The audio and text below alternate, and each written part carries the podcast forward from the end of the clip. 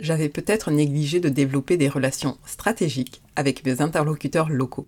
J'avais négligé le fameux réseautage. On ne me connaissait pas et visiblement, je n'arrivais pas à convaincre. Je pensais que mon CV parlerait de lui-même et que je n'avais pas besoin de construire un pitch pour me vendre, moi, mes compétences et mes accomplissements. Et pourtant, j'aurais dû.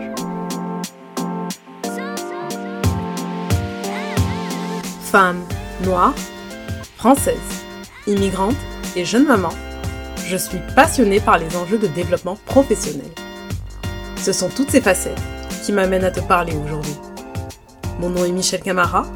Chaque semaine, je partage avec toi des tranches de vie et ce que j'ai appris tout au long de mon parcours professionnel.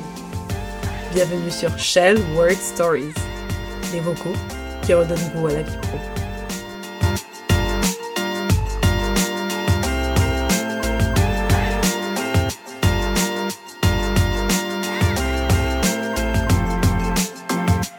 Débarqué à Montréal en 2016, j'avais un conjoint et un emploi qui m'attendaient.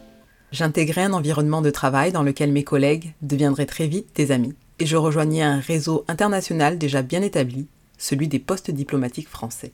Après deux années dans le rôle de responsable de l'espace Campus France du Québec, ma mission touchait à sa fin, et c'est conquérante que j'ai entrepris d'intégrer le marché de l'emploi québécois. À l'époque, je comptais déjà plus de 4 ans d'expérience en relations internationales.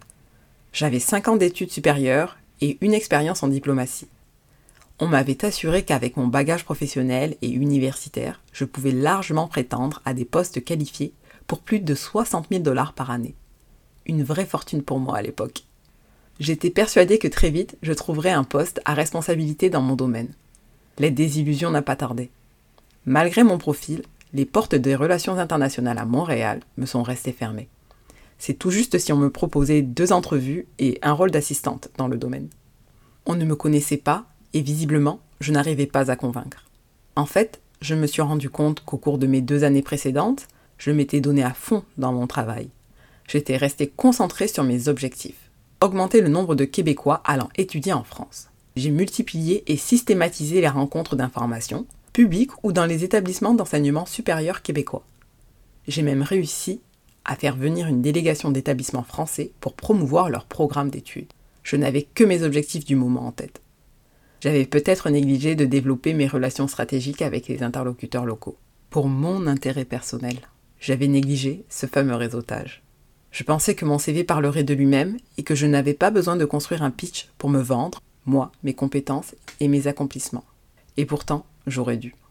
À l'automne 2018, devant l'échec d'intégrer le domaine des relations internationales à Montréal et la pression de retrouver un emploi le plus vite possible, j'ai été contrainte à réorienter mes recherches vers des rôles pour lesquels les compétences précédemment acquises pourraient peut-être me servir.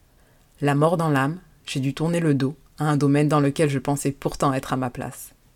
Et toi, tu t'es déjà retrouvé à devoir recommencer ton parcours professionnel de zéro, que ce soit dans le cadre d'une immigration ou d'une réorientation? Je viens de te raconter un bout de mon histoire. Est-ce que ça te parle? Retrouve mes notes vocales chaque mercredi.